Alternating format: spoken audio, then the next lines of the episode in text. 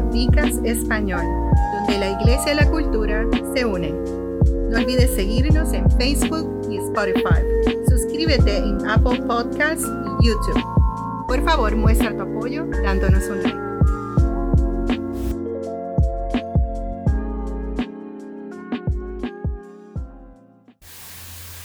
Dios les bendiga con ustedes, este es su servidor, el pastor y médico Roberto González. Me acompaña Celi Cartagena. Y estamos aquí en Vicas de Español. Y quiero hacer un, pequeño resumen acerca del tema central que hemos estado hablando. Hemos estado hablando de, dos puntos principales. El punto mm, principal número uno es acerca de lo que, lo que llamamos resurgir. Eh, queremos, como ha dicho Celia en varias de, las, de los vicas anteriores, estamos buscando un avivamiento. Amén. Y estamos buscando eh, el rostro del Señor. Y para eso muchas veces tenemos que resurgir a, lo que Dios quiere hacer en nuestras vidas, resurgir al propósito y al camino que Él quiere con nosotros. Y ese propósito y ese camino, a veces con diferentes cosas que suceden, como el COVID, como como pues, el estar en rutinas y diferentes otras cosas, pues muchas veces eh, nos podemos alejar un poco de lo que es la línea central de lo que Dios está trabajando en nuestras vidas. Entonces ahí voy al otro tema, que es el realineamiento. Estamos buscando a través de los temas que estamos trabajando que todos nos podemos realinear con el propósito de Dios para nuestra vida, con el propósito de Dios para la iglesia y así ver lo que estamos esperando que es un avivamiento. ¿La que sí, Celi? Amén. Yo estoy esperándolo. Amén, amén. en vicas anteriores estuvimos hablando sobre creencias, lo que nosotros eh, creemos de, de la majestad del Señor, quién Él es, su grandeza. También hablamos sobre arrepentimiento, en donde nosotros tenemos que confesar, tenemos que aceptar el perdón de Dios, pero también tenemos que perdonar a otros. Y hoy vamos a estar hablando sobre la dependencia, la dependencia en Dios. Y porque esto es importante, si nosotros podemos reconocer quién es Dios en nuestra vida, si luego podemos recibir el perdón y arrepentirnos, ¿de qué serviría si nosotros siguiéramos viviendo nuestra vida como si Él no existiera? Y entonces de domingo a domingo creemos en Él, pero de lunes a sábado somos lo que la palabra llama impíos. Y un impío es vivir conociendo al Señor, pero no sirviéndole. Así que por eso es importante la dependencia en el Señor. Para realinearnos con Dios tenemos que reconocer nuestra necesidad de dependencia en Él. Estuvimos hablando sobre... ¿Y cómo, podemos hacer eso, Celi? ¿Cómo podemos eh, eh, lograr reconocer cuáles son los pasos o las herramientas para hacer eso? Vamos a la palabra. Eh, estuvimos hablando sobre Isaías y... perdón, no es Isaías, Ezequiel. Y él menciona, ay de mí porque estoy perdido, soy un hombre de labios inmundos y habito en medio de un pueblo de labios inmundos, porque mis ojos han visto al rey el Señor de los ejércitos. En ese momento él reconoce quién es Dios, reconoce que tiene la necesidad de perdón. Y, luego comenzamos a ver cómo él entonces decide que él necesita servirle. Hay muchos ejemplos eh, de, de dependencia al Señor en la Biblia y esto requiere humildad. Y vamos a usar el mejor ejemplo de todos, nuestro Señor Jesús. Filipenses 2.8 eh, dice, y estando en condición de hombre, se humilló a sí mismo, haciéndose obediente hasta la muerte y muerte de cruz. Así que vemos que, que Jesús decide él mismo humillarse y depender completamente del Señor y en su plan y morir por nosotros. Hay otro ejemplo y, y es Dios mismo cuando Él decide, nosotros que somos nadie, humanos, decide salvarnos. Primera de Pedro dice inclusive que estas son cosas las cuales los ángeles anhelan mirar. Les está extraño cómo Dios en toda su grandeza ha decidido rescatarnos. Eh, la palabra dice que Él nos hizo poco menos que los ángeles. Y cuando entendemos ese tipo de amor de que Dios está dispuesto a hacer todo por alcanzarnos, eso debe crear una dependencia en nosotros de entregarle todas las áreas de nuestra vida. Amén. Amén. Miren, voy a leer em, eh, sobre Pablo y, y miren las credenciales de quién era Saulo y luego el contraste de lo que se convirtió la humildad de Pablo. En Filipenses... Y sabe que Pablo quiere decir pequeño, ¿verdad? Qué lindo. Yo amo a Pablo. yo, yo, quiero conocer a Pablo. Es de los primeros que quiero conocer en el cielo. Filipenses 3, versículos del 4 al 8. Aunque yo también tengo motivos para confiar en la carne. Confiar en la carne, estamos hablando de eso, no depender. Si alguno piensa que tiene razón para confiar en la carne, yo tengo más. Circuncidado al octavo día del linaje de Israel, de la tribu de Benjamín, hebreo de hebreos, y en cuanto a la ley, fariseo, en cuanto al celo, perseguidor de la iglesia, en cuanto a la justicia bajo la ley, irrepensible. Estas eran las credenciales del pecador Saulo. Y ahora, esto nos dice Pablo, pero cualquier ganancia que obtuve, la considero una pérdida por amor a Cristo. De hecho, considero todo como pérdida debido al inmenso valor de conocer a Cristo. Interesante. Conocer a Cristo Jesús, mi Señor, por el cual, por amor del cual he perdido todo y lo tengo por basura para ganar a Cristo. Y muchos de nosotros hemos tenido experiencias similares a la de, a la de Pablo. Eh, por ejemplo, yo, cuando llegué a los pies de Cristo, yo tenía una práctica muy lucrativa, era muy reconocido en, el área de mi trabajo, personas venían de muchas áreas a, atenderse conmigo, sin embargo, no tenía lo primordial en mi vida, no tenía lo que, lo que realmente hacía falta en mi vida, que era el amor de Cristo en mi corazón. Y pues, eh, se podría decir que tuve una experiencia que, similar a, la de Pablo. En todo lo que fuera desde afuera, las personas podrían ver una, una persona con, credenciales, reconocimiento, eh, poder económico, etcétera, pero nadie podía ver lo que realmente está sucediendo dentro de uno. Entonces ahí es donde, donde seguimos el tema de la humildad. ¿Por qué hay que ser humilde? Para que podamos arrodillarnos delante de Dios. Y debemos eh, estar dispuestos a rebajarnos, porque Dios es grande y nosotros no. Dios está por encima y nosotros no. O sea que si uno tiene toda esa, todos esos galardones o toda esa, todas esas cosas a su favor, posiblemente no, no puede reconocer la grandeza de Dios. Y para poder uno enfrentarse y poder eh, adoptar y aceptar esa postura de humildad y permitirle a Dios que tome el trono y que obtenga el control, hay que despojarse de todo ese orgullo y hay que despojarse de, todas las cosas que le impiden eh, entender que Dios encima, Dios por encima y nosotros eh, mirando hacia el cielo y mirando hacia su rostro. Y si deseamos estar, y si no estamos dispuestos a humillarnos, como muchos eh, podrán decir y han, tenido la experiencia, recibiremos humillación.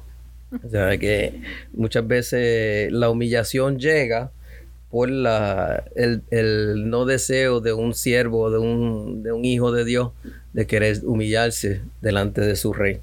Y eso podemos hablar un poquito de Jonás. Jonás no se humilló, entonces Dios le tuvo que enviar el gran pez para que Jonás eh, se diera cuenta de, de quién estaba en control. En Lucas 14 también vemos del 8 al 9. Cuando alguien te invita a una fiesta de boda, no te sientes en un lugar de honor, no sea que alguien más distinguido sea invitado por él. Y el que nos invitó a ambos vendrá y te dirá, dale tu lugar a esta persona. Y luego comenzaremos con vergüenza a ir hacia el lugar más bajo. Eh, Qué horror. Sí, esto no, nos plantea una, una verdad importante de que, y, yo uso mucho eso como una, como una, como si fuera una consigna en mi vida, humildad ante humillación. O sea, si yo me, si yo me humillo, y si, se humillara mi pueblo, como dice la palabra, si nosotros nos humillamos, eh, antes de recibir la humillación, pues muchas cosas que posiblemente vendrían en nuestra vida serían de otra manera, serían de una manera más fácil. Eh, Celi, eh, ¿qué, tú opinas acerca de, eso? Sigo con Pablo. Para pasar de Saulo a Pablo, pues él no se humilló, así que entonces en el camino a Damasco fue cegado por Dios y fue enviado a ser sanado por una de las mismas personas que él estaba persiguiendo. La palabra dice que él asolaba a la iglesia. Mm. Eh, eh, Ananías. Y Ananías entonces, de hecho, Ananías tenía mucho miedo de ir a orar por él, porque ya la fama se había corrido de quién era Saulo. Pensaba que Saulo podía matarlo. Pero este es el caso, y esto es un, perfecto ejemplo de la palabra. O te humillas o serás humillado. Ustedes entienden ahora por qué pasamos algunas pruebas y es que eh, quizás nosotros no podemos identificar la soberbia propia, el orgullo que está en el corazón, pero el Señor sí. Y, hay veces que permite, permite eh, pruebas, permite situaciones en donde vamos a ser humillados. Y, es la manera en que tenemos que aprender humildad. Así que un buen consejo sería, antes de llegar ahí, reconozcamos que tenemos que depender del Señor en todas las áreas, inclusive en ser humildes. Eh, hay una manera fácil de comenzar a caminar en humildad y es la oración. La oración es la mejor manera de demostrar nuestra dependencia en Dios. Amén. Entonces, ¿con qué frecuencia debemos orar en nuestra vida cristiana? Eh, Oremos sin cesar. Sin cesar. y mucha gente dice, bueno, pero yo tengo que trabajar, yo tengo que conducir, yo no puedo estar orando sin cesar. La realidad es que la oración es una conversación este, muchas veces se convierte ya en algo que es natural y es el estar completamente conectado al Señor, aún en el trabajo, aún en las cosas cotidianas. Nosotros podemos estar, ser agradecidos todo el tiempo y estar junto a Él todo el tiempo. Eh, la palabra dice, danos hoy nuestro pan de cada día. Y esto es un ejemplo de cómo Jesús mismo mostró dependencia en Dios a través de la oración. Aún para algo tan cotidiano como el sustento, con esas cosas nosotros debemos aprender a orar.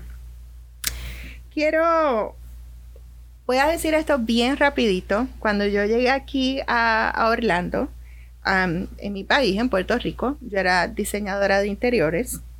Eh, y cuando decidimos mudarnos es otra realidad. Así que el sueño americano no es otra cosa que trabajar duro y trabajar en lo que en lo que se encuentra al principio.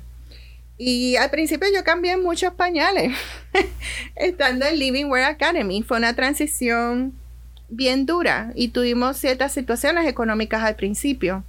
Y me recuerdo un día que ya mis hijos estaban creciendo, se les está quedando la ropa.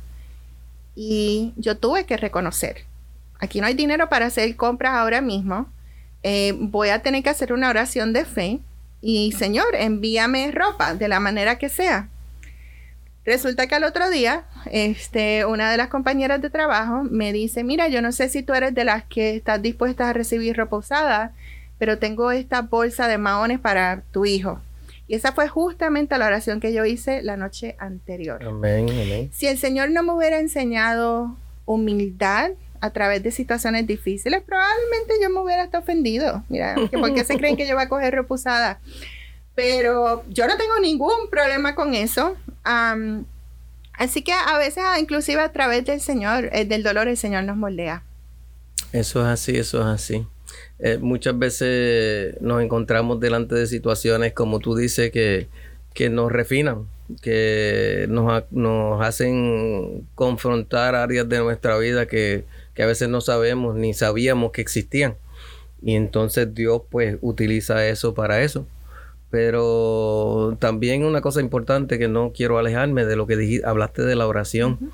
Eh, la, oración es eh, nuestra relación, nuestro conducto directo. ¿Por qué Dios decidió que fuera la oración? En algún momento le preguntaremos. Pero la oración es nuestra forma de comunicación directa y la forma directa también de, de nosotros mostrar que dependemos de Él, que somos humildes delante de su presencia. Y ¿quién mejor que Jesús para modelarnos eso? Él en todo momento, en momentos que eh, eh, se separaba de las multitudes y se, exponía a la oración cuando iba a enfrentar alguna situación o cuando iba a hacer algo especial, siempre se, iba en oración para poder separarse con el Señor y para poder eh, recibir eh, la dirección correcta. Aún, aún colgado en la cruz, esas siete palabras que eran frases, eran una oración. Sí, una oración constante. O sea, que, que, qué mejor modelo para nosotros seguir que el modelo de Jesús para poder eh, reconocer que cuán importante y cuán central es la oración en nuestras vidas y a veces con las vidas que vivimos, que siempre estamos corre, corre, ajorado y que si el trabajo, que si los estudios de los niños, que si los estudios de lo uno personal, que si dando clases, que si recibiendo clases y muchas veces pues eh, usamos estas cosas como excusa.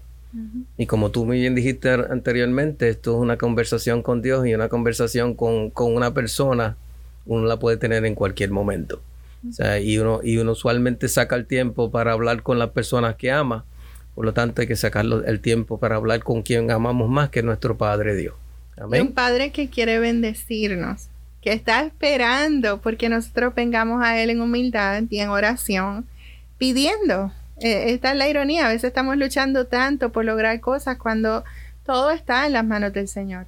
Y entendemos que esto no es con espada ni con ejército, esto es con su Santo Espíritu. O sea, e, el, estar luchando para, y el estar ansioso y el estar trabajando para que cosas sucedan, no es la manera de Dios. El eh, pacientemente espere en Jehová es la manera de Dios. Que uno pacientemente espere en lo que Dios va a hacer. Si Dios lo dijo, Dios lo hará. Y entonces lo, que nos toca a nosotros es esperar. Obviamente, eh, dar los pasos en fe que se nos presentan durante el caminar, pero no forzando puertas, porque Dios es quien abre y quien cierra puertas, no forzando puertas para que abren, ni cerrando puertas que Dios quiere mantener abiertas. Y pues eh, quisiera abundar un poquito en la palabra. En Salmo 119, 9 eh, ¿Cómo puede el joven mantener puro su camino? Guardando, guardándolo según tu palabra. O sea, ¿cómo nosotros podemos guardar el camino del Señor? Pues guardándolo según la palabra. Eh, la palabra del Señor no, no, nos da eh, el aliento oportuno para cualquier situación. O sea, si tú tienes cualquier situación, aflicción, problema de salud, problema económico, lo que sea, en la palabra te dará la, fortaleza y muchas veces la, la herramienta que necesitas para poder desarrollar esa situación. Filipenses 4, de 6 a 7 nos dice, no se aflijan por nada, sino que en todo, mediante oración y súplica, con acción de gracia, sean conocidas tus peticiones ante Dios y la paz de Dios que sobrepasa todo entendimiento guardará sus corazones y sus mentes en Cristo Jesús. Eh, ese verso me indica a mí que, que una vez uno haya orado, que uno tiene que soltar del corazón el peso de, y la ansiedad de lo que va a suceder, confiando por, pues, que, Dios lo va a hacer, que Dios va a hacer algo. Eh, quizás no es exactamente lo que uno espera, quizás no viene exactamente como uno, como uno lo espera, pero va a ser de Dios y va a ser lo que uno necesita, va a ser lo que, lo que, lo que se supone que suceda. Amén. Entonces en Isaías 6, 8, y oí la voz del Señor que decía, ¿a quién enviaré y quién irá por nosotros? Entonces dije, heme aquí, envíame a mí. Eh, muchas veces Dios pone cosas en nuestro corazón, Dios pone cosas en nuestras manos y una cosa importante que hay que plantear delante del Señor es como hizo Isaías, disposición. Si Dios te haya disponible, si Dios te haya... Eh, no tienes ni que estar preparado ni capacitado. Dios te prepara y Dios te capacita. Lo que tiene que estar es disponible, poner tu corazón dispuesto para lo que quiera hacer Dios a través de tu vida se pueda lograr. Celia, ¿algún comentario, alguna... para cerrar, piensen en la epidemia que hay ahora mismo de personas con ansiedad y esto lleva a, otras situaciones y, mucho de esto tiene que ver porque es una lucha constante, es un struggle eh, todos los días por tratar de conseguir cosas que a veces ni siquiera eh, vienen del Señor. Cuando es tan simple y tan hermoso venir en oración a nuestro Padre, depender completamente de Él, de que Él va a suplir todas nuestras necesidades. Sabemos que podemos acercarnos confiadamente al trono de su gracia y, y depender, depender de Él en humildad. Amén. Estamos hablando de resurgir, resurgir de la, de, de la ceniza, resurgir de donde quiera que uno está para, para cumplir con la voluntad perfecta del Señor. Estamos hablando de realinearnos, que a veces la vida nos lleva por caminos que no conducen a lo que Dios quiere hacer y, y realinearnos en la forma de trabajar con esa situación. Y en este podcast, en este Vicas, hemos hablado acerca de los temas dependencia y oración. Eh, dependencia mayormente desde el punto de vista de lo que es la, la humildad y cómo nosotros debemos alinearnos en eso de, de, humildad para no recibir o estar bajo humillación luego y cómo la oración es eh, punto integral de, de, cómo se puede eh, comunicar con el Señor y lograr eh, ese, esa, dependencia. esa dependencia y esa compenetración con Él y para pues, que Él pueda guiar nuestros pasos a, a diario. Con ustedes hemos estado este su servidor, el pastor y médico Roberto González y Celi Cartagena. Que Dios nos los bendiga y que Dios nos los guarde. Gracias por acompañarnos en Vicast Español. No olvides seguirnos en Facebook y Spotify. Suscríbase en YouTube y Apple Podcasts. Por favor, muestre tu apoyo con un like. Esto hace que crezca el Vicast y a expandir el Evangelio.